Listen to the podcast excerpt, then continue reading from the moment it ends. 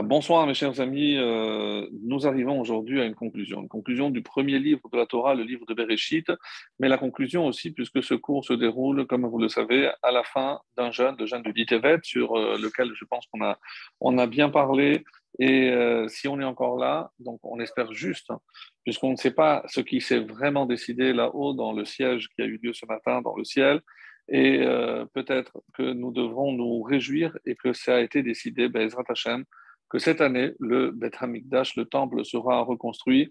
En tout cas, nous allons voir aujourd'hui, donc comme euh, ceux qui ont pu lire peut-être ça c'est euh, on va on va innover et c'est suite à des suggestions qui ont été faites par nos élèves la semaine dernière euh, quand on était vraiment en face à face en présentiel. Donc, euh, d'envoyer comme ça de temps en temps un petit rappel pour euh, annoncer un petit peu comme une bande-annonce de quoi on, va parler. Alors, je j'essaie toujours de le faire, en tout cas en début de cours, de voir un petit peu, de présenter un peu le plan que l'on va suivre.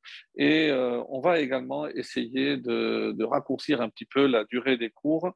Alors, cela va me coûter puisque je n'ai pas, pas l'habitude. Et euh, comme euh, vous le savez, ou peut-être pas, mais je prépare énormément de, de de matière pour faire presque le double de ce que je fais pour, pour que vous ayez une petite idée. Alors, évidemment, ce n'est pas par rapport que au cours, puisque, évidemment, j'essaie de piocher à droite et à gauche toutes sortes de, de, de, nouveautés par rapport aux années précédentes et surtout que ce sont des parachutes tellement, tellement riches et il y aurait tellement de choses évidemment à, dire. Donc je dois réduire et ça c'est difficile. En tout cas, j'espère que je vais réussir aussi dans cet exercice et ceci afin peut-être de toucher un public un peu plus large.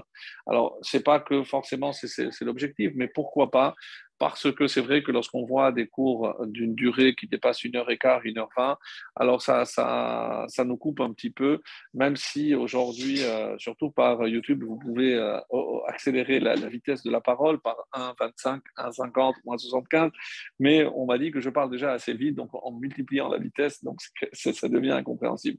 Alors, donc, je vais garder mon rythme de parole et essayer de, restreindre, puisque c'est vrai que généralement, euh, les cours sont assez riches, il y a énormément de renseignements, d'enseignements, énormément de, nouveautés.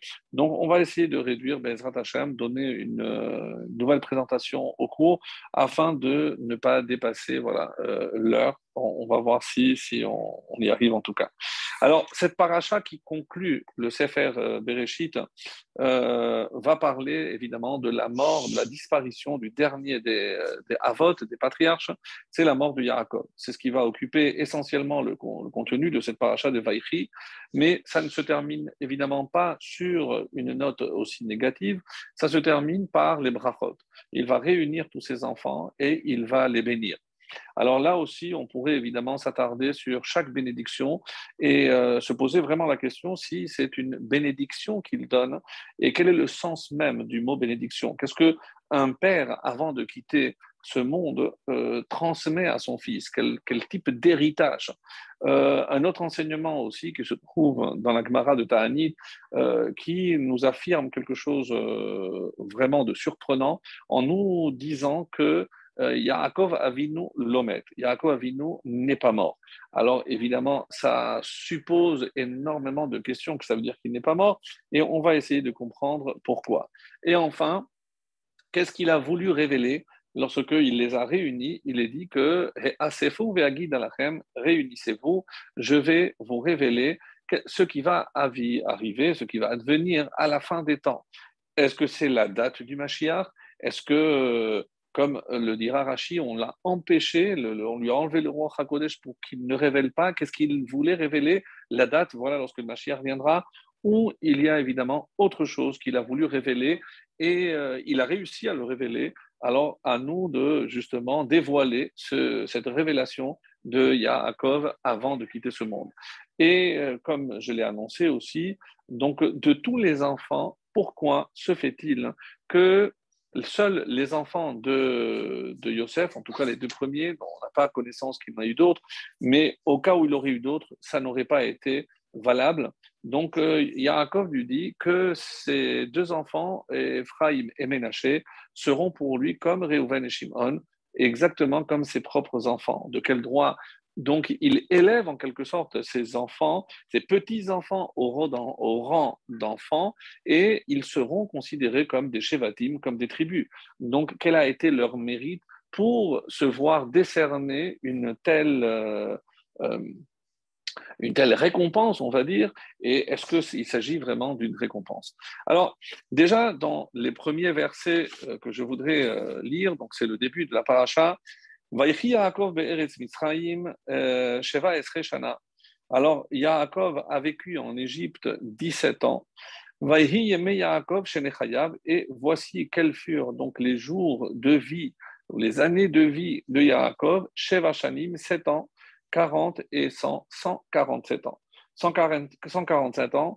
Donc, euh, le Balatourim ici va nous révéler, je, je dois gagner du temps, sinon vraiment j'aurais lu euh, le Balatouri, mais j'aurais lu d'ailleurs euh, toutes les sources que je vais apporter, mais pour gagner du temps, je vais vous les révéler. Donc le Balatourim nous dit la valeur numérique du mot Vaïchi, donc c'est 34. 34, donc 6, 10, 8 et 10. 34, c'est 2 fois 17. Vaïchi, quelle a été la vraie vie de Yaakov Avinu? Eh ben, Il a vécu les 17 premières années lorsque Yosef était avec lui, donc après, il va disparaître toute cette période en Égypte et les dernières 17 années qui sont révélées ici, les années qu'il va vivre auprès de Yosef en Égypte, ces 17 dernières. Donc il est venu à l'âge de 130 ans et il va vivre 17 ans en Égypte, ce qui lui fait donc l'âge au moment de son décès de 147 ans. Donc si je prends les 17 premières années avec Yosef et les 17 dernières avec Yosef, ça nous fait un total de 34. Vaïchi, et donc, la vraie vie de Yaakov, c'est auprès de son fils euh, Yosef, et c'est ce qu'on peut appeler la vie de Yaakov.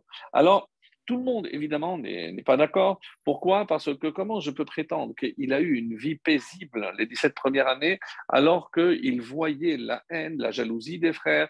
Déjà, il y avait des problèmes avec Yosef. Donc, est-ce qu'on peut vraiment imaginer que ces 17 années euh, correspondent véritablement à une vie paisible. Donc c'est pour ça que d'autres avis disent non. La vraie vie, et Sheva Esrechana, les 17 dernières années, oui, il a vu les frères apaisés, les frères réunis, et ça, comme tout père, euh, évidemment, ça, ça lui a procuré une sérénité exceptionnelle, et c'est euh, sur ce sentiment-là qu'il va quitter, qu'il va quitter ce monde. Donc, euh, certains euh, vont apporter, euh, Balatourim, entre autres, que 17 années où Yaakov a nourri Yosef, et les dernières 17 années, c'est Yosef qui va nourrir son père, en quelque sorte. Donc, ces 17 années, c'est par rapport au Amida Keneged Mida. Donc, tu t'es occupé de moi, maintenant c'est à moi de m'occuper de toi. Donc, ça, c'est d'après le, le Harizal. Alors, on va voir évidemment qu'il y a d'autres questions par rapport euh, notamment à cette notion de 130 ans. Quand on voit l'âge de Yaakov avant les 17 dernières années, 130 ans, chez nous, ça fait tilt. Pourquoi? Parce qu'on sait que Yaakov avait un lien très très étroit avec un autre personnage. Et comme c'est révélé dans l'Agmara, l'Agmara euh, de Baba Batra, à page 58, là-bas on nous dit que il y avait un rave qui, on avait déjà euh, traité de cette partie de la Gemara, il y avait un rave qui euh, était en train de faire un tziyun, donc il devait marquer, pour les questions de pureté, d'impureté par rapport au Kohanim, il marquait les, les, endroits où étaient enterrés donc des personnes, et il savait, il avait comme une vision, donc il est rentré dans Mehat Marpella aussi à Hebron, pour voir la tombe de Abraham, de Yitzhak et de Yaakov, et il a voulu rentrer dans la tombe de Adam et là, certains disent que c'est un ange qui lui est apparu, d'autres disent que c'est une batte-colle qui est apparue. Je dis non, ça suffit que tu as vu déjà la beauté de Yaakov pour ne pas voir celle de Adam. Et là, justement, on nous dit des choufras de Yaakov, que choufra de Adam Arishon? Parce que la beauté de Yaakov, et elle correspondait à la beauté de Adam. Donc il y avait une correspondance. Et donc jusqu'où on va aller pousser cette correspondance? C'est que 130 ans, à quoi ça correspond Rappelez-vous, lorsque Adam avait fauté, on dit que il s'est séparé de sa femme pendant 130 ans. Donc pendant 130 ans, il a fait Teshuvah et c'est ces 130 ans que Yaakov, par la vie qu'il va mener, eh ben, il va aussi contribuer à au tikkun, à la réparation de la faute de Adam Arishon, Et c'est pour ça que ces 130 ans correspondent, comme ça c'est euh, rapporté, entre autres par le, Harizal. Donc, que les 130 ans des tout, tout, ce que Yaakov a subi, c'est pour justement réparer la, faute de Adam Arishon. Et de là, en tout cas, on va en tirer un, enseignement pour nous. On se rend compte que des fois dans la vie, il y a des personnes qui ont un lot, euh, on va dire, moins envieux que d'autres. Donc vraiment, on n'envie pas la vie que certains mènent euh, par rapport à des souffrances et autres, auxquelles on ne comprend pas euh, toujours, évidemment, la volonté divine. Pourquoi c'est sur cette personne que ça tombe et pas d'autres? Donc il faut comprendre, d'après l'enseignement ici euh, de, du Harizal, que des fois, on vient aussi réparer des fautes qui euh, sont antérieures à ce que nous, nous sommes en train de vivre. Et euh, comme on n'a pas cette vision, cette connexion avec ce qui précède, regardez combien de générations il y a entre euh, Yaakov et Adam, et comment on retrouve donc ces 130 ans, donc pour montrer à quel point donc il y a évidemment une connexion. Et ça me rappelle un autre passage aussi, on dit que de Rabbi Shimon Bar rappelez-vous, lorsqu'il est sorti de la grotte, donc il avait un peu de courbature. Et où est-ce qu'il est allé pour se soigner? Il est allé à Tibériade. Tibériade, tout le monde sait que jusqu'à aujourd'hui, il y a des bains thermaux, euh, donc avec de l'eau, etc.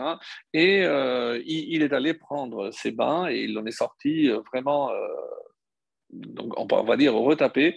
Et il a dit qu'est-ce que je peux, comment je peux remercier euh, je remerciais cette ville? Et il a dit, ben, on lui a dit, est-ce que tu peux nous indiquer où il y a des tombes? Puisque euh, on ne sait pas véritablement et donc on a un vrai problème.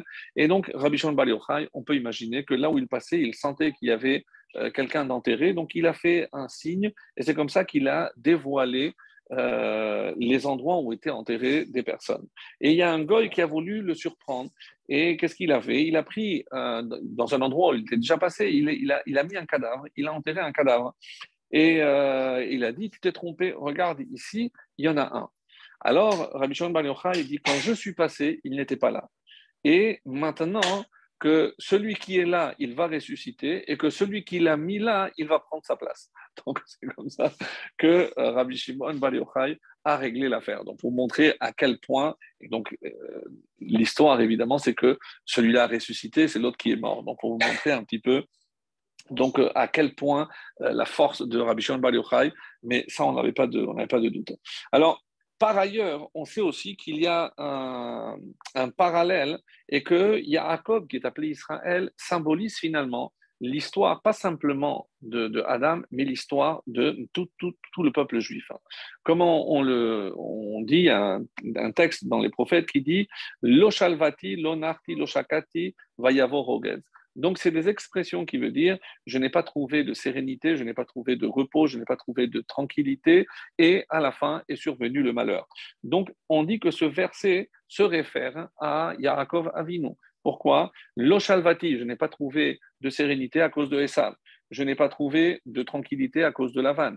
Je n'ai pas trouvé de repos à cause de ce qui s'est arrivé avec Dina. Et va y avoir Roguez, et est survenu un malheur, c'est évidemment Yosef. Et les Rachamim nous disent que de la même façon que Yaakov a subi ces quatre malheurs, ses descendants, c'est-à-dire nous, on va subir les quatre exils. En effet, donc Shalvati c'est Bavel, Shakati c'est Madaï, donc après c'est Yavan, la Grèce et Édom. Alors pourquoi j'apporte ceci? Parce que on doit comprendre que ici, à la fin de la vie de Yaakov, on arrive à quelque chose qui, euh, qui, nous surprend. Pourquoi?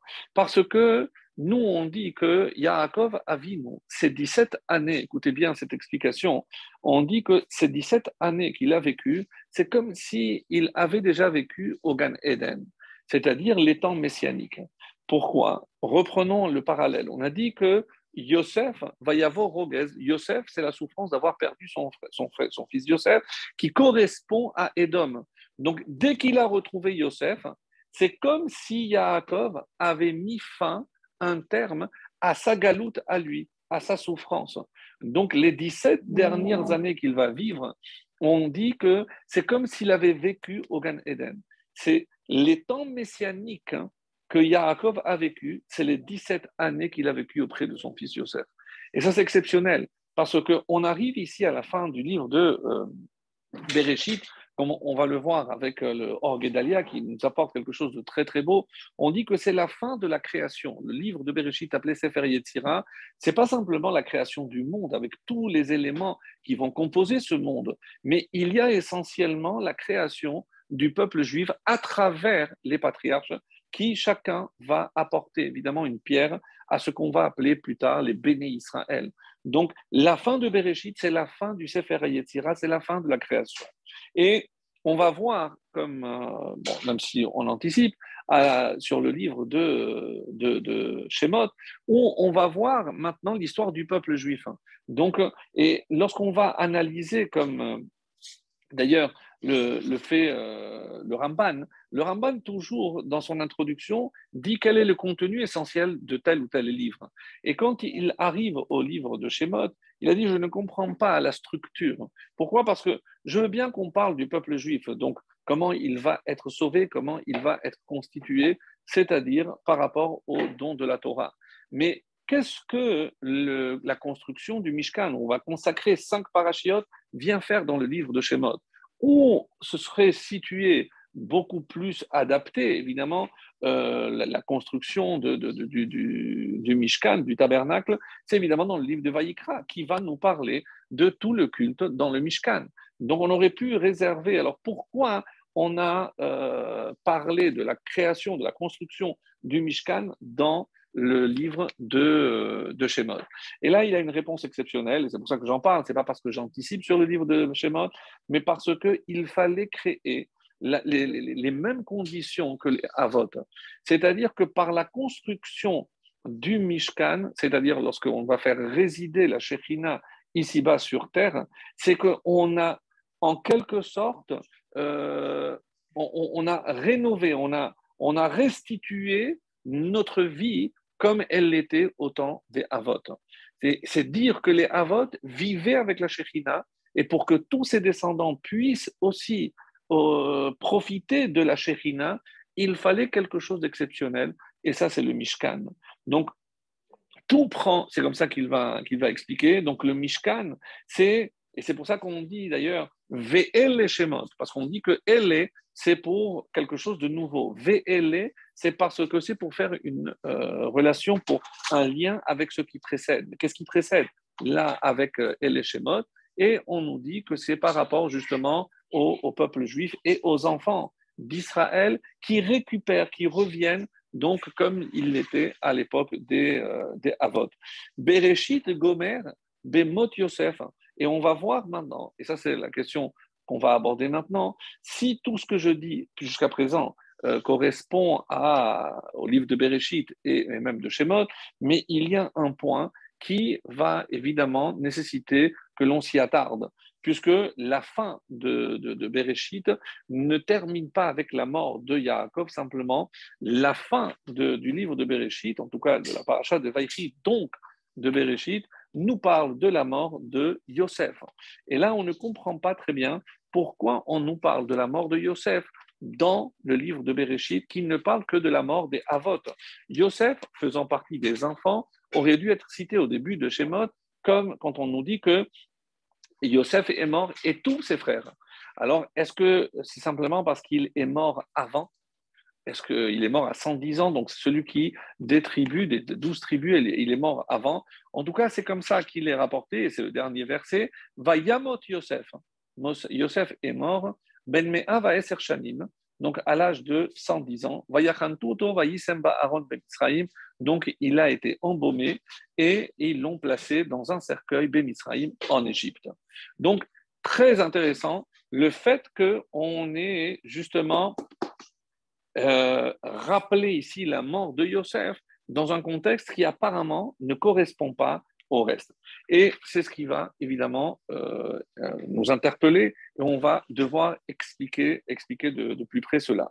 Alors, pour revenir maintenant à ce legs, cet héritage que Yaakov va laisser à ses enfants, donc de quoi s'agit-il? Donc, nous savons très bien qu'il ne s'agit certainement pas d'un héritage physique, c'est-à-dire matériel. le seul qui va hériter d'une ville, c'est Shechem, c'est Yosef. Mais on va voir que dans chaque propos qu'il va tenir à, ses enfants, il n'est pas question, voilà, toi tu vas avoir telle partie de, la terre d'Israël, pas du tout. Donc il va laisser comme héritage une bénédiction, une bracha. Il faudra maintenant définir qu'est-ce que c'est une bracha, puisque une est-ce que c'est l'abondance à chacun? Et il y a une phrase euh, magnifique qui nous dit que il a béni chacun kebir kato selon selon sa, sa bénédiction. Alors, je vous lis ce, verset parce que véritablement, euh, il, il, mérite qu'on s'y attarde. Donc, chacun a été béni, Kebir Kato. Kebir Kato, euh, c'est-à-dire selon sa bénédiction. C'est le verset 29. Vaivarech Otam, Ish Asher, Kebir Kato, Berach Otam. Chacun selon sa bénédiction. Qu'est-ce que ça veut dire selon sa bénédiction? Alors, donc, ici, les, les, m'expliquent, au, nom du Ramban toujours, hein, que chacun sa bénédiction, c'est-à-dire qu'il y avait une bénédiction qui était destinée à chacun. Yaakov a compris quelle était sa bénédiction et il a attiré ses bénédictions sur chaque enfant. Donc, il n'a pas innové, il a compris. Et ça, c'est aussi une bénédiction. C'est lorsque chacun a ce qui lui revient. Donc, il a compris ce qui revenait à chacun Kebil Kato, et il l'a distribué à chacun sa part. Il restera la question des trois premiers, de Reuven, Shimon et Lévi. Parce que dans les propos prononcés par Yaakov, on ne voit certainement pas une bénédiction. On va s'y attarder, mais je voulais revenir donc sur la question euh, que nous avions posée concernant, euh, concernant, Yosef. Alors, en tout cas, euh, c'est comme ça que les Chachamim nous disent que quand on, doit venir, Yaakov, l'onoten Yerusha, il ne donne pas, on va dire, un héritage matériel, un leg. Et euh, c'est comme ça que les Chachamim nous disent que les tzadikim, lo al mamon velo al neches, ella ato. Quel est le meilleur héritage que je peux laisser à mes enfants? Ce n'est pas simplement de laisser de l'argent, mais ato, laisser la crainte de Dieu. C'est-à-dire que dans tout dans l'éducation qu'on va essayer évidemment de transmettre à nos enfants, c'est pas simplement avoir, mais surtout être. Qu'est-ce qu'on doit être et qu'est-ce qu'on ne doit pas être Et c'est encore une fois, même si on se répète, mais c'est par l'exemple essentiellement qu'on pourra transmettre à nos enfants, je pense, le, plus bel euh, enseignement, c'est-à-dire qu'est-ce que Hachem attend que nous soyons. Donc, ce n'est pas euh, éduquer son enfant à avoir des choses, mais à être, être quelqu'un. Et ça, euh, même au niveau de la halakha, même si la halakha, c'est vrai, elle nous dit ce que je peux faire, ce que je ne peux pas faire, ce que je ne peux pas manger, je ne peux pas manger, etc. Mais euh, c'est le moussa, c'est l'éthique. Et c'est, cette transmission de yira qui fait que nous ne, ne, pouvons pas réduire un juif à ce qu'il fait ou ce qu'il ne fait pas, mais surtout à ce qu'il doit être. Et ça, mes amis, je peux vous assurer que c'est beaucoup plus difficile, parce que ce n'est pas parce qu'il a acquis de connaissances en Torah qu'il va être un juif qui correspond à la définition que Dieu attend. Donc ça, c'est vraiment très difficile et c'est le, défi, je pense, majeur de l'éducation de aujourd'hui. En tout cas, d'où on l'apprend Ce verset que vous connaissez tellement bien, les Choumanim Shimaoli, allez les enfants, Shimaoli, écoutez-moi, Quoi? Hashem. Qu'est-ce que je vais vous enseigner? Yirat Hashem, la crainte de Dieu. Donc, le plus bel enseignement, le plus bel héritage que je puisse laisser à mes enfants, c'est transmettre la crainte du ciel. Et ça, c'est n'est pas une partie, euh, une partie, une partie facile, hélas. Donc, voilà par rapport donc à ce que je voulais dire au début de, la paracha. Maintenant, on va euh, dépasser, on va enfin atteindre euh, ce, que je disais par rapport à Réhouven. Donc, on a un véritable problème par rapport à Réhouven, ça, euh, on va le voir. par rapport donc à la façon aussi dont Yaakov va demander, et c'est lié à ce qu'il va dire à Réhouven, puisque, euh, encore une fois, on, a beaucoup, beaucoup de mal à imaginer que ces propos que Yaakov tient à son fils sont des propos de bénédiction. Alors, je vais laisser euh, ces premiers versets, donc on est au chapitre 49, hein. ces premiers versets, je vais les traiter un peu plus tard. Vaikra Yaakov el Banav, donc il a appelé ses enfants, va Yomer, et il leur a dit, fou, réunissez-vous, je vais vous dire ce qui va arriver, ce qui, regroupez-vous, rassemblez-vous, je vous dirai ce qui va vous arriver à la fin des jours. Euh, fou, Hikabetsu, pardon, maintenant, réunissez-vous, euh, regroupez-vous, Veshim ou Bene Yaakov, et écoutez, fils de Yaakov, Veshim ou Israël Avichem, et écoutez, Israël, votre père.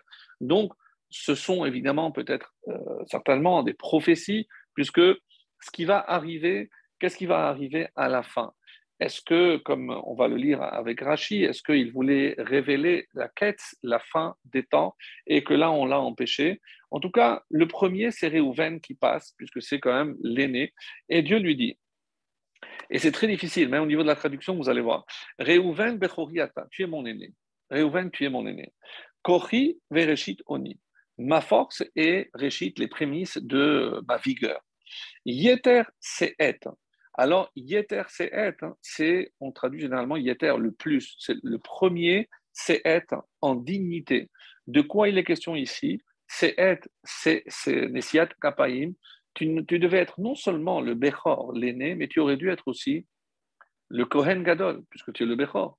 Tu as perdu ça. Yeter Az est aussi le premier en force. Pourquoi? Qui est Az?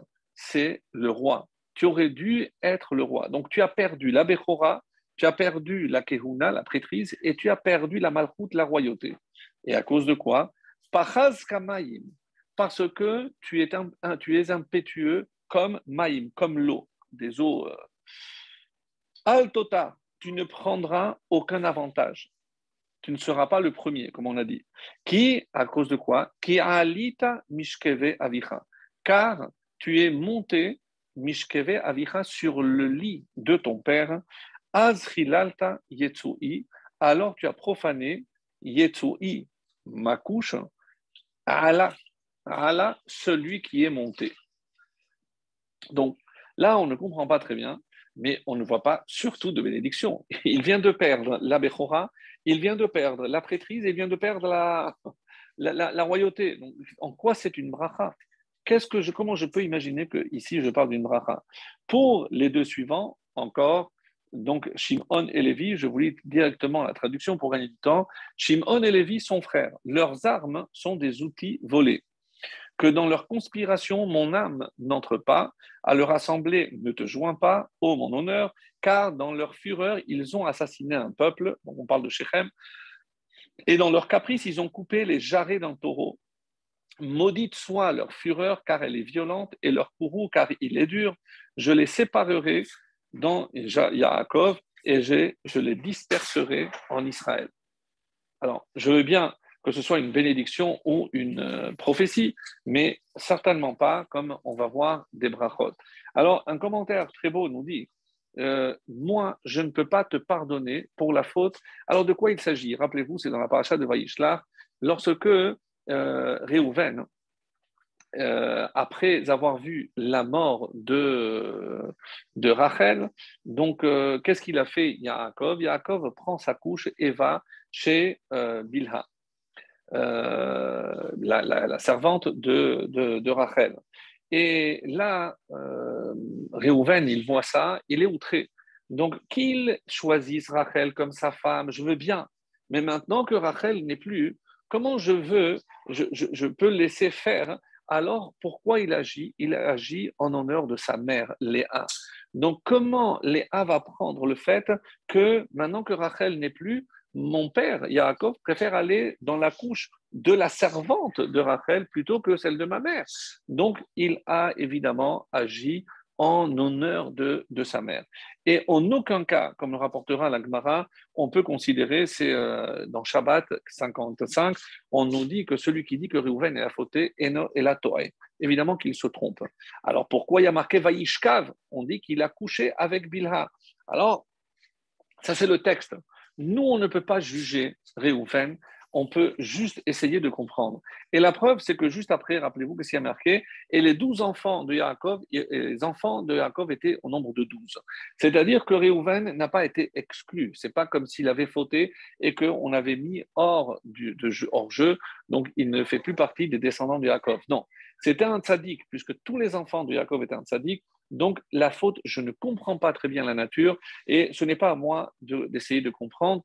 Mais ici, euh, est-ce que Yaakov peut pardonner cette faute? Et il dit, Yetsui, Allah. Allah, c'est celui qui est monté. Et on nous dit qui c'est qui est monté? Il y a deux explications très intéressantes. qui est monté, qui est monté là-haut, c'est Moshe. Donc, si Moshe Rabbe nous te pardonne, et on verra à la fin de euh, la Torah, dans Vezot Abracha, on va voir qu'à travers la bracha que Moshe va donner à Réhouven, il va être pardonné. Donc moi, je ne peux pas te pardonner, mais celui qui est monté te pardonnera. Et donc c'est une allusion à Moshe Rabbeinu. Sinon, euh, Asrila Tayetui, Allah, celui qui est monté. Qu'est-ce que Réhouven voulait faire comprendre? Enfin, plutôt, Yaakov voulait faire comprendre à Réhouven. Est-ce que tu crois que moi, je décidais où j'allais? Moi, je voyais la lumière, je voyais la, la, Et si la Shekhinah m'a amené là-bas, donc c'est pas contre moi, moi je ne t'en veux pas, mais tu es allé contre la Shekhinah. La Shekhinah m'a dit, m'a indiqué où je devais aller. Donc ce n'est pas de mon initiative, ce n'est certainement pas pour euh, humilier ta mère Léa ou en souvenir de ma femme Rachel. C'est que moi j'allais où la Shekhinah m'indiquait d'aller. Donc tu as profané la Shekhinah, puisque comment tu as osé prendre et aller contre la Shekhinah. Donc ça, c'est ce, que, ce qui est dit et que moi, je, n'ai pas à te pardonner. Je sais qu'il n'y a rien eu avec, euh, avec Bilha, évidemment, avec, euh, avec la servante, évidemment qu'il n'y a rien eu. Mais rentrer et changer la couche d'endroit, ça, tu n'aurais jamais dû toucher. Et tu aurais dû, avant tout, puisque pour sauver l'honneur de ta mère, mais tu as humilié ton père, tu vas lui dire où il doit aller. Donc, euh, des fois, euh, on, pense bien faire d'un côté, mais on n'a pas vu toutes les conséquences de nos actes, surtout les conséquences qui peuvent être néfastes, négatives d'un autre côté. Donc, tu n'aurais pas dû agir de la sorte. Ça, c'est ce, qui ressort de, de, ce texte. Alors, pour revenir donc à euh, l'explication que, puisque je, je, voulais absolument que l'on comprenne comment, comment on arrive là, qu'est-ce qui s'est passé, pourquoi? Réhouven a mal agi. Et euh, surtout par rapport au kavod, au respect qu'il voulait euh, témoigner euh, vis-à-vis de, sa mère. Alors, là, c'est le Harizal. Et c'est surtout rapporté par le Malbim dans la paracha de Vaishlar, quelque chose que d'habitude le Malbim, ce n'est pas du tout son genre, mais il va faire ici, il, il, va citer les Mekoubalim il va donner une explication un petit peu d'après la Kabbalah, c'est-à-dire, on va dire, l'explication un peu profonde, ésotérique de la Torah. Et qu'est-ce qu'il va nous dire? Alors, euh, il, dit comme ça, d'après les Mekoubalim, hein, cette nuit, qu'est-ce qu'il devait faire Yaakov? Il devait aller dans la couche de Bilha, la couche de la servante de Rachel. Et pourquoi? Et on va le voir dans le texte quand il va dire hein, que euh, Meta alay Rachel. Donc, quand il, lui dit tu vas, tu vas m'enterrer euh, et ne te pose pas la question pourquoi j'ai pas enterré euh, ta mère quand il va dire à Yosef hein, que j'ai enterré ta mère sur la, la, route et ne m'en veux pas. Qu'est-ce qui, pourquoi Meta alay Elle est morte sur moi. Meta. Pourquoi je veux dire alay? Pourquoi? Que, que, veut dire cette expression? Alors, on va trouver les réponses à tout cela, mais en tout cas, ici, le Mekoubalim nous révèle quelque chose, que cette nuit où il devait se réunir avec Bilha, il y a deux âmes qui devaient descendre. Et il y avait une prophétie, une bracha qu'il avait reçue, Yosef, et en disant que, euh, pardon, Yaakov, que Yaakov avait reçu une bénédiction, alors que Rachel était enceinte de Binyamin, Dieu lui a promis donc une descendance. C'est-à-dire qu'il devait avoir d'autres enfants après Binyamin. Mais comment? Si Binyamin, donc il ne comprenait pas, puisque si Rachel est morte, on lui a dit de la même façon que à travers la servante, c'est comme si on attribuait ses enfants à la maîtresse, c'est-à-dire à Rachel. Si cette nuit-là que Réhouven n'était pas intervenu pour changer la couche. Si Yaakov était allé avec Bilha, écoutez bien, donc il aurait dû avoir deux enfants encore avec Bilha. Ces deux enfants auraient dû être les enfants qu'on aurait attribués à Rachel. Pourquoi? Parce que Rachel était censée avoir plus d'enfants que les servantes. Mais maintenant qu'elle est morte, donc quand euh, Yaakov euh, quand Réhouven a enlevé cette couche et il est allé avec Léa, donc il a empêché ces deux enfants de venir. Qui étaient ces enfants? On nous dit que ces âmes qui vont descendre descendront comme elles devaient être attribuées à, à Yosef. Donc c'est encore une fois à travers Yosef que ces deux, ces deux âmes vont descendre. Chez qui? Ephraim et Ménaché. Ephraim et Ménaché, lihem, ils sont à moi ces âmes-là, elles sont à moi, dit Yaakov. J'aurais dû les faire descendre à travers Bilha. Mais comme Réhouven m'a empêché, c'est pour ça que Réhouven va être puni. C'est Réhouven va être puni parce qu'il a empêché, il m'a empêché d'avoir ces deux enfants. Maintenant, on comprend pourquoi ces enfants méritent cette récompense. Pourquoi Ephraim et Ménaché sont considérés par, comme, par Yaakov comme ses propres enfants? Parce qu'il a compris que ces âmes-là, elles lui revenaient de droit. Donc, elles devaient être attribuées à Rachel.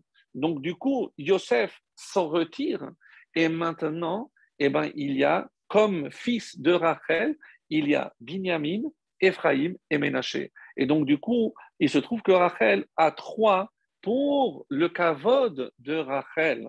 Toi, tu as agi pour le kavod de euh, Léa, mais tu as empêché le kavod de Rachel parce que Rachel aurait dû avoir trois enfants, donc plus que les servantes, et donc Léa 6, Rachel 3 et deux chacune des servantes.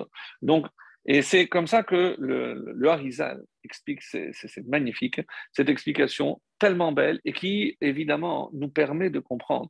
Le Malbim, d'abord, c'est pas du tout euh, dans, son style de faire, mais autrement, on ne comprend pas. D'après le sens simple, le pshat, on n'a pas d'explication pourquoi Réhouven, euh, pardon, pourquoi c'est euh, Ephraim et Ménaché qui vont prendre la, place au lieu de tous les autres enfants. Donc je peux imaginer que Yosef était le préféré. Alors le Chizkouni a donné d'autres raisons, par exemple pourquoi il a récompensé euh, Yosef à travers ses enfants de l'avoir nourri 17 ans. Donc il va dire maintenant tes enfants seront comme des tribus.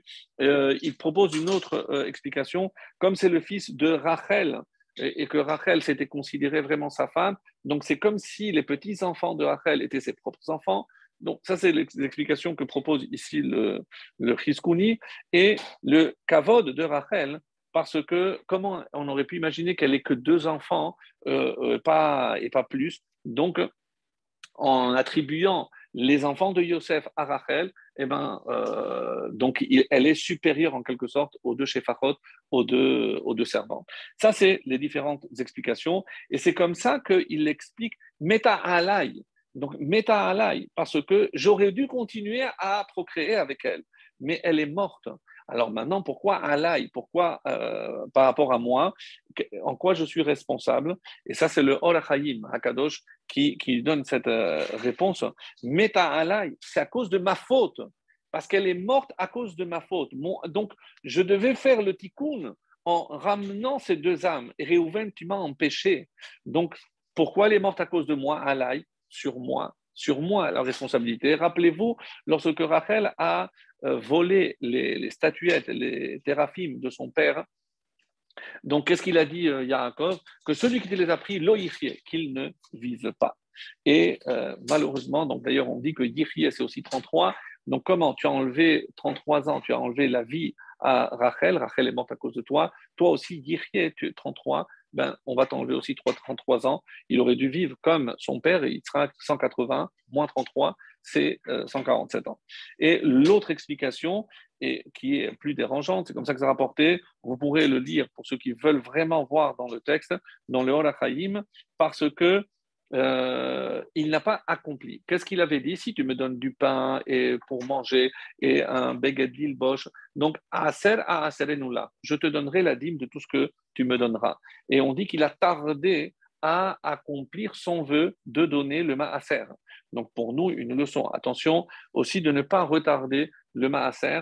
Pour pouvoir profiter du reste, il faut évidemment euh, se détacher du maaser, la, dîme qu'on appelle en français, donc en donnant à des institutions, des pauvres, ou les, tous les moyens que vous pouvez que vous pouvez évidemment, euh, vous pouvez destiner cet argent-là. Donc, et qu'est-ce qui a marqué dans la Gemara? Que celui qui n'accomplit pas son neder, sa femme meurt. Donc, très très dur. Donc, donc lorsqu'un homme fait un neder, et pourquoi? Parce que pourquoi sa femme? Parce que toute la bracha que l'homme reçoit, c'est à travers la femme. Donc toi, alors que je t'ai envoyé à travers ta femme toute la bracha, toi tu donnes pas ton maaser, tu, tu ne fais pas, tu n'accomplis pas tes vœux, alors je t'enlève la source de ta bracha. Et c'est quoi la source de la bracha d'un homme? C'est sa femme. Meta alay, elle est morte. Donc très dur, c'est un passage très dur. En tout cas, voilà ce qui est écrit. Euh, Yaakov était responsable de la mort de Rachel. Donc il a voulu réparer et il n'a pas pu. Et c'est en élevant au rang de tribu ses deux petits-enfants qu'il a en quelque sorte réparé et fait en sorte que euh, ces deux enfants lui soient attribués, mais plus qu'à lui, à Rachel, sa femme bien-aimée. Donc voilà pour ce que je voulais dire à ce propos, donc euh, sur, euh, sur Réhouven. Donc Rachi, pour, pour dire, je sais que tu m'en veux de ne pas avoir euh, avoir enterré ta mère euh, avec les autres. Et au moment où, d'après les calculs que l'on peut faire, quel âge avait Yosef au moment de la mort de sa mère? Il avait 8 ans. 6 ans qu'il a travaillé à la fin, plus 2 ans après le, temps d'être arrivé. D'après euh, les calculs que nous faisons, donc à Yosef avait 8 ans. Donc à 8 ans, il a perdu sa maman et évidemment, il était donc il devait faire le Kaddish, il devait aller se rendre sur la, la et il n'a jamais posé la question à son père, papa, pourquoi maman n'est pas avec euh, avec euh, papy, avec euh, mamie, pourquoi, pourquoi on l'a enterré? Il n'a jamais parlé. Yosef n'a jamais parlé. Et jusqu'à la fin, c'est Yaakov qui va lui dire, je sais que tu te poses la question, sache que c'est Hachem qui m'a ordonné de le faire, c'est comme ça, moi aussi, j'avais beaucoup de respect pour ta mère. Donc, sache que si Hachem l'a demandé, donc j'ai fait ce que Hachem m'avait demandé. Et pour revenir donc au statut de Yosef, hein, parce que si, encore une fois, on va essayer de répondre maintenant à la question, euh, pourquoi le livre de Bereshit se termine par la mort de Yosef? Et là encore, donc, une réponse très intéressante. Alors, euh, on va sortir un petit peu du contexte. On sait très bien que dans les Sheva ou Shpizim, les sept invités, les sept bergers d'Israël, Abraham, Yitzhak, Yaakov, donc Moshe, Aharon, euh, Yosef et David. Pourquoi Yosef? Pourquoi pas Yehuda? Pourquoi pas Issachar? Pourquoi qu'on a choisi comme les bergers, on a choisi Yosef? Très, on a l'habitude tellement qu'on ne se pose pas la question. On sait très bien que ça correspond au Séphirot et au niveau de la séphira de euh, Yesod. Donc, normalement, chronologiquement, on aurait dû Abraham, Isaac, Yaakov, Yosef, mais Moshe Aaron par rapport au séphirot. Mais ça, on ne rentre pas dans l'explication profonde. Mais on sait que Yosef fait partie, on va dire, des bergers d'Israël, des Sheva ou Shpizin. Alors, pourquoi? Et on va voir plus que cela, que Yosef a un statut vraiment particulier. La preuve, c'est que comme vous le savez, on compare euh, les, quatre, euh, les quatre espèces aux quatre avots. Bon, il y a plusieurs, plusieurs parallèles, mais le parallèle dont il est question ici, donc on dit que Abraham, c'est le Etrog, Yitzhak, c'est le Lulav, Yaakov, c'est le Hadass, et Yosef, c'est la Harava. C'est un midrash qui donne cette explication. Et pourquoi Yosef, c'est la Harava? Des quatre espèces, c'est la première qui sèche donc qui s'abîment. Donc c'est pour ça que celles qui on, doit changer. Les autres tiennent parfaitement les 7 jours, 8 jours, 7 jours, mais, mais, mais pas, la harava. La harava se sèche. Et pourquoi? Parce qu'on dit que Yosef, c'est le premier aussi qui est mort. De toutes les tribus, c'est le premier qui a quitté ce monde, comme s'il se desséchait. Donc ça, c'est la réponse que donne le Midrash. Donc Mityabesh. Donc il, euh, et de la même façon, on dit que Abraham, c'est Shachrit, Yitzhak, c'est Mincha, Yaakov, c'est Arvit, et Yosef, Yosef a instauré la prière de Moussaf. Moussaf qu'on fait à Shabbat et Moussaf surtout qu'on fait à Rosh Chodesh. Et on voit qu'il y a un lien avec Rachel et Rosh Chodesh. Pourquoi? Parce que la, prière de Moussaf, de Rosh Chodesh commence par, après les trois bénédictions, Raché Chodashim Le'amecha Natata. Tu as donné des têtes de mois. Raché Chodashim Le'amecha, les initiales, c'est Rachel. Donc Rachel est liée à Rosh Chodesh parce que c'est caché, etc. Il y a plusieurs explications, on ne revient pas là-dessus. Alors, où est-ce qu'on voit aussi que Yosef a un statut particulier? Et là, vraiment, c'est une preuve, euh, on va dire, euh, qui, pèse, qui pèse lourd. Pourquoi? Parce que nous savons que dans le pectoral, il y avait douze pierres. Et chaque tribu correspondait à une des pierres précieuses. Alors, je ne connais pas tous les noms en français, donc euh, vous pouvez lire les traductions, mais vous savez que dans chaque pierre, il y avait le nom de la tribu et il y avait un complément. Pourquoi? Parce qu'il fallait qu'il y ait six lettres dans chaque, dans chaque case. Donc, si par exemple, il y a Ré ou Ven, il y a cinq, donc il fallait compléter à six lettres. Quelle lettre on prenait? Le premier Aleph de Abraham. Donc, il fallait plein des lettres pour compléter les douze tribus. Qu'est-ce qu'on a pris comme lettre Abraham, Yitzhak, Yaakov, ça ne suffisait pas. Et on a rajouté aussi Shifte Yeshurun pour remplir. Le, la seule case qui était remplie, donc pour montrer à quel point elle était parfait, c'est Binyamin. Binyamin, il y a six lettres. Donc à Binyamin, on n'a pas rajouté. Donc je donne l'exemple. Donc à euh, le Aleph de. Shimon, il faut rajouter encore une lettre, le Bet de. Et Lévi, Raham, puisqu'il fallait compléter jusqu'à arriver à 6. Et donc, c'est comme ça qu'il y avait marqué. Donc ça, c'est la pierre précieuse de Yosef, on l'a retrouvée sur les épaulettes. Donc les épaulettes, on a pris la pierre précieuse qui correspond à Yosef. Pourquoi? Et donc parce qu'on dit que Yosef équivaut à tous les frères. Et on, les, on a placé six tribus d'un côté et six de l'autre. Et la pierre, et donc là, c'est comme ça que c'est expliqué, c'est le, le, Shoham. Le Shoham, donc on dit que c'était que ça correspondait à la pierre de Yosef, pour montrer que Yosef n'est pas considéré tellement comme un fils, mais comme un père. C'est-à-dire, si je dis que les tribus ou les enfants de Yosef étaient comme les tribus, je suis en train de dire quoi? Que Yosef il monte aussi de rang. Les petits-enfants deviennent les enfants, et du coup, le père, le père devient donc le Hav, comme les Havot. Et Yosef était considéré comme des patriarches. Et je comprends pourquoi le livre de Bereshit se termine par la mort de Yosef, parce que finalement, et c'est ça la bracha, la plus belle bracha que Yaakov ait donnée à Yosef, c'est en élevant ses petits-enfants, il a élevé le rang de son fils Yosef au rang de père. Et donc, c'est considéré, il est considéré comme un Ave. Et donc, euh, le Balatourim nous dit aussi, comme ça, que Kol Nikraim al Yosef. Toutes les tribus sont appelées d'après le nom de Yosef. Donc, Yosef qui a réuni, qui a sauvé toutes les tribus. Donc, Yosef joue un rôle capital. Et c'est ce qu'on est en train de dire ici. Euh, on va voir dans la bracha de Hamal Agoloti, mais on n'a pas le temps de, s'arrêter sur ça. Mais il est rapporté, par exemple, dans Brachot Nunhe aussi, que euh, lorsque, euh, contre le Haïnara, quand quelqu'un a peur du Haïnara, qu'est-ce qu'il doit dire? Ana Mizara de Yosef Kaatina. Moi, je descends de la descendance de Yosef. Et là, on dit, mais on ne peut pas dire qu'on ne descend pas de la descendance de Yosef. Oui, parce que d'après ce qu'on vient de dire, on, est tous attribués à Yosef. Donc, je peux affirmer. Et pourquoi? Parce que sur Yosef, il y a marqué Ben Porat Yosef. Donc, il a eu une bracha spéciale contre le Haïnara, contre le mauvais œil. Et c'est pour ça que si je dis, moi, je descends de la descendance de Yosef, je suis protégé contre le, le Haïnara. Kol Israël Nikraim Al-Shem Yosef. Donc, et là, comme euh, c'est la Gemara qui dit, comment je peux dire que je descends de Yosef? Parce qu'on peut, on peut affirmer cela.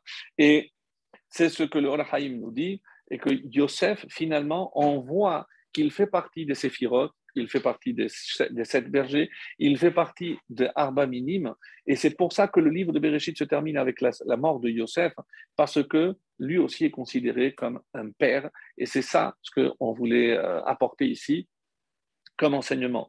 Donc, euh, il y a aussi le fait que en rajoutant ces, lettres hein, de, des Avot, parce que nous savons que dans les lettres que composent les douze tribus, il manque pas simplement deux lettres, mais quatre lettres.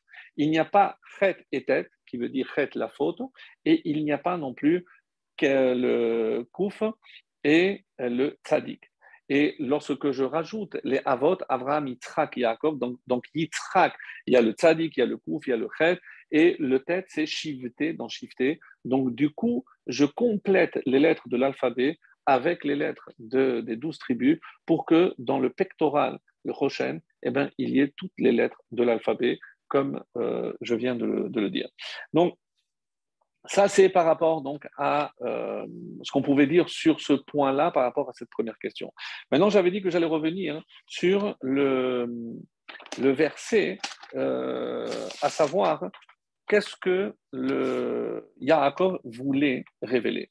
Donc, euh, le temps passe vite et on va essayer de, répondre à cette question de la meilleure façon possible. Donc réunissez-vous et je vais vous dire ce qui va arriver. Donc qu'est-ce qui va se passer? Et il commence Reuven Bechoriata, etc. Le Rashbam nous dit qu'est-ce que c'est Be'acharit Ayamim Gevuratam Venachalatam? Il aura donné la force et aussi l'héritage de chacun.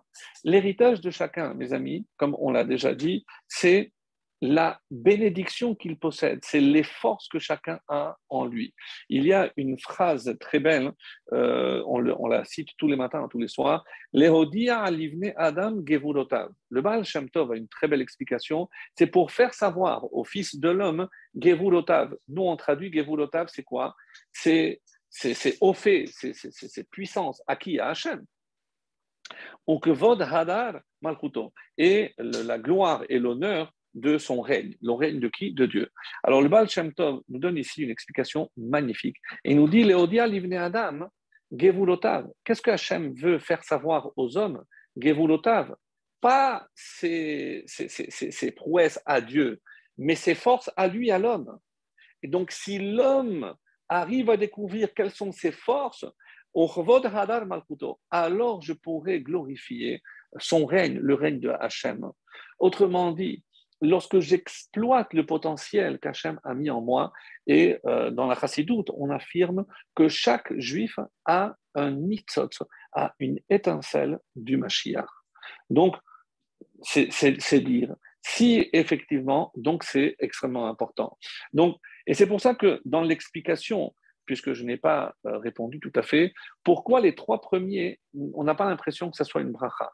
Et effectivement, on nous dit, d'après une explication, c'est pas une bracha.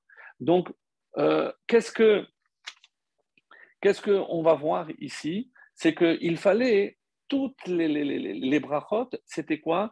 Pour faire régner Yehuda. Mais comment expliquer que c'est Yehuda qui va être le roi et pourquoi pas ceux qui l'ont précédé? Ni Reuven, ni Shimon, ni Lévi. Donc, dans les propos de Yaakov, hein, il y a une justification de pourquoi Reuven a été exclu, pourquoi Shimon et pourquoi Lévi, les trois ne ne pouvaient pas être rois. Et donc, on va voir que Yehuda, lui, va être nommé roi, et après euh, Yehuda, donc les suivants, ils vont oui recevoir une vraie bénédiction par rapport au potentiel de chacun. Mais ici, donc, et c'est cette explication qui, euh, qui est très belle, donc, parce que euh, soit je dis qu'une bracha, c'est faire descendre ce qui arrive à chacun, c'est ce qu'on on avait expliqué. Donc ça, c'est un, un, sens de une explication du, terme de la bracha, c'est lorsque je fais descendre à ce qui, ce qui revient à chacun. Mais ici, je vois, je, je, je, je vois que c'est une explication pourquoi les trois premiers étaient exclus de la royauté. Donc, on, comme on l'a expliqué. Donc, par ailleurs, donc, on va voir que lorsque euh, le Baal Shem nous dit, et c'est comme ça que ça a été, euh, Berosh Hashanah, Asiti Hashba'at Aliyat Aneshama, Veraiti Dvarim Niflaim. Donc on dit qu'il a, il est monté, il a fait monter son âme là-haut et il a vu des, des choses extraordinaires. Chez l'Oraiti Miyom Andi Aldati des choses que je n'avais jamais pu imaginer.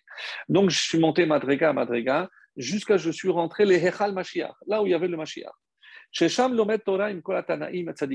qu'il faisait le Mashiach Il étudiait la Torah avec tous les tzadikim, Tanaïm. Imaginez cette vision du Baal Shem Tov. avec une joie, une étude, quelque chose d'exceptionnel. Alors, je me suis dit, peut-être que moi, j'allais mourir, dit ici le Baal Shem Tov, et c'est pour ça qu'ils euh, se sont réjouis que mon âme va les rejoindre. Non, non, non, non, non. Tu c'est pas encore arrivé, tu ne vas pas encore euh, décéder. Et là, sache que la, la, toute la jouissance et la simra qu'on a, c'est par rapport à tout, tout, ce que tu enseignes en bas. Baal fondateur de la Chassidoun. et quand j'ai vu, j'ai compris que j'étais devant le Mashiach, et Matai Atemar, quand est-ce que monsieur va venir? Je lui ai demandé quand est-ce qu'il va descendre. Et il m'a dit, Parsem lorsque toute ton étude sera divulguée, et lorsque tes sources jailliront vers l'extérieur. Donc, c'est pour cela que le Baal a révélé après toutes les sources de, de la, de la. Après, on va écrire le Tanya, etc., jusqu'à nos jours. Donc, on considère que l'étude de la Chassidoute, c'est une façon aussi dater la venue du Mashiach. Mais ça ne répond pas à notre question. Comment imaginer que euh, Yaakov, qu'est-ce qu'il voulait dire? Il voulait révéler la venue du Mashiach. Donc, imaginons qu'il devait arriver euh, dans les mois, les années. Donc, pourquoi il ne l'a pas fait? Et imaginons maintenant que le Mashiach devait arriver euh, à notre époque, plus de 3000 ans après. Mais c'est un désespoir total. Donc, évidemment qu'il n'aurait pas révélé. Donc, au final, on se pose la question qu'est-ce qu'il a, oui, révélé? Alors, il faut savoir et ça, c'est euh, la force qui, euh, qui, se trouve en chacun d'entre nous. C'est et c'est comme ça qu'on dit, quand on voit le premier verset, euh, le deuxième verset de la Torah, on parle des galouillottes, on a souvent cité ce verset, Tohu, Bohu, Rocher, les, les, galouillottes, et Veruach Elohim Merachefet al et l'esprit de Dieu qui planait sur l'eau, et on dit que c'est le le roi de, du Mashiach. Donc, pourquoi, depuis le début, on nous parle déjà des galouillottes Parce qu'il faut comprendre que l'objectif, c'est de faire apparaître la lumière à partir de l'obscurité. Ça, mes amis, c'est la fonction du peuple juif. Et et il y a euh, une très belle histoire que j'avais entendue euh, concernant euh, la Shoah, donc un Rosh Yeshiva, qui a demandé à tous ses élèves de partir avant qu'il ne soit trop tard. Donc les élèves sont partis, ils ont réussi. Il y a un élève qui était vraiment attaché à son rave, il a insisté et il a été sauvé, mais ils ont appris que le rave malheureusement était décédé et après, lorsqu'ils ont essayé de se renseigner, ils ont, ils ont compris qu'il y avait une des filles, la fille de, de, de, de ce rave, qui, qui avait euh, survécu et euh, elle avait tout rejeté. Elle a épousé un goy, elle avait eu un enfant. Donc, cet élève qui était tellement attaché à ce rave a compris, donc le rave était décédé, il est allé, il a trouvé l'adresse, il a commencé à appeler, à appeler, elle ne répondait pas, il s'est présenté devant cette fille et il n'a pas lâché, il a toqué lorsqu'il a vu, c'est toi qui m'as appelé, il a, il a fermé le, la, porte au nez, il a commencé, il a insisté, il a tapé, il a tapé, il n'a pas lâché. Il n'a pas lâché, il a dit, écoute, est-ce que ça fait déjà un bon moment que je suis là, il fait très chaud, tu peux m'apporter un verre d'eau Bon, euh, c'est la fille du rave, donc euh, apporte un verre d'eau. vraiment, je suis très fatigué. Est-ce que tu me laisses, s'il te plaît, euh, tu peux m'apporter une chaise que je puisse m'asseoir? Dit, bon, écoute, à une condition, je te laisse rentrer, mais tu ne me parles pas. Donc, d'accord, il boit et une fois qu'il a fait une bracha avec beaucoup de kavana, il a dit Est-ce que tu peux me raconter comment ton père est mort? Il a dit Voilà, j'étais dans la maison, euh, mon père était avec les téphilines, ils sont rentrés, ils l'ont emporté et je ne l'ai jamais plus revu. Alors, euh, il a dit Bon, je, t'avais promis que je n'allais pas te parler ni de Teshuvah ni rien du tout, je, je te laisse. Merci pour ce, verre d'eau et Et au moment où il s'apprête à sortir, il se retourne et dit Sache que c'est toi qui as la clé. C'est toi qui as la clé. Bon, elle dit Mais quelle clé? Un coffre, quelque chose? Il part et elle dit Mais quelle clé Quelle clé? Et elle court derrière. Mais je ne comprends pas, c'est quoi, c'est quoi la clé? Qu'est-ce que tu as voulu me dire? Et il lui dit Hitler, il marche mauvais Il a voulu faire disparaître nos enfants ou qu'ils ne soient pas juifs. Vraiment, c'était son but les faire disparaître ou qu'ils ne soient pas juifs. Ton père a lutté pour que toute sa descendance continue à être ce que lui a été, ce que ses ancêtres ont été. Donc maintenant, c'est toi qui as la clé. Voilà, tu as un garçon, tu as un enfant, c'est toi qui as la clé. Est-ce que ton enfant va suivre la volonté de Hitler, Marchemo, ou celle de ton père? Et elle commence à pleurer. elle commence à pleurer. Je dis, écoute, pour moi, c'est peut-être trop tard. Est-ce que tu peux prendre mon fils et le prendre avec toi? Et euh, ils sont allés en, voiture ensemble chercher l'enfant qui était dans une école goy, euh, catholique, la, totale, et ils l'ont pris.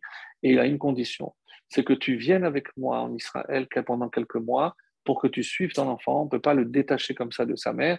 Et pour qu'on sache qu'il n'a pas été kidnappé quand même. Donc, et elle a accepté. Ils ont pris les affaires, ils sont allés en Israël. Et la, la, la, la fin, la belle fin de cette histoire, c'est que cet enfant aujourd'hui, c'est un rave connu ici en Israël. Donc, pour vous dire, hein, donc jusqu'où cette étincelle peut être évidemment ravivée. Donc, il a fallu atteindre le sommet, l'obscurité, et de cette obscurité est a jailli cette lumière.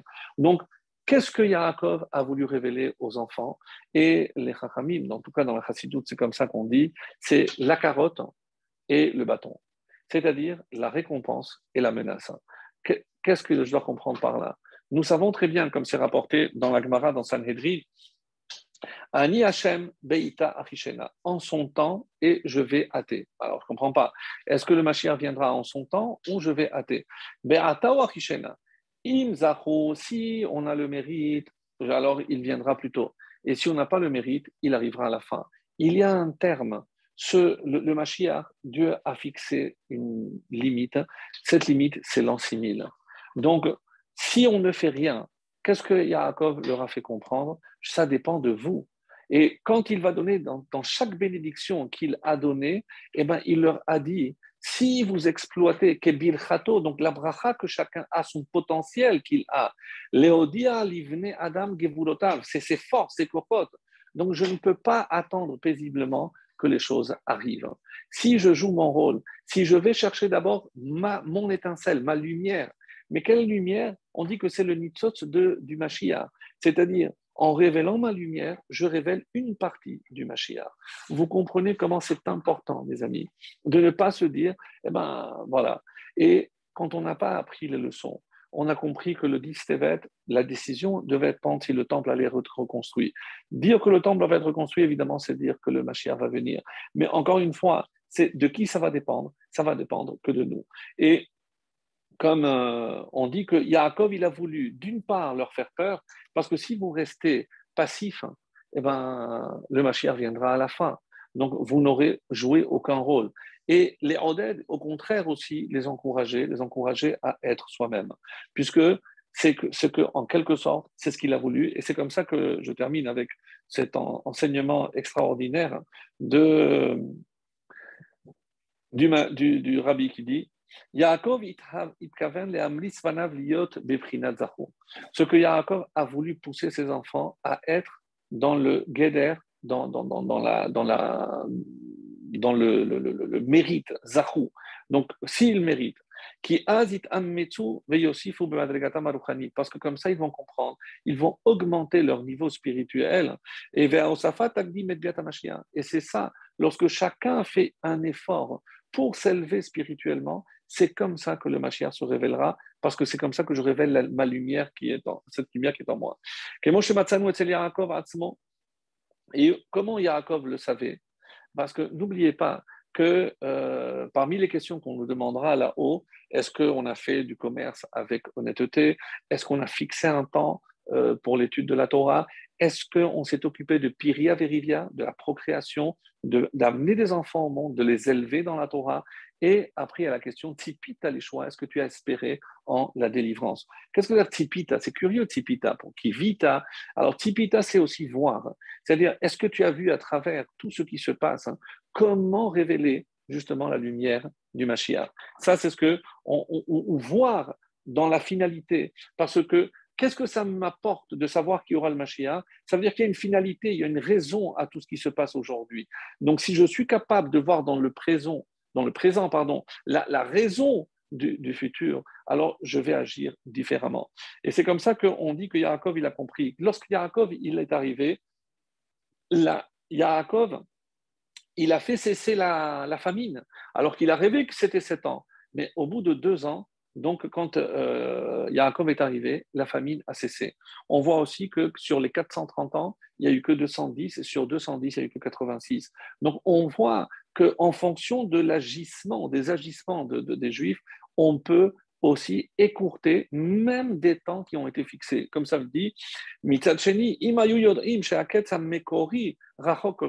S'ils avaient su que c'était tellement éloigné, alors quoi? Chez Zemar Ego de la chez Donc ils ont dit quoi? Donc ça veut dire que toute cette génération-là, donc c'est ça qui va faire la faute.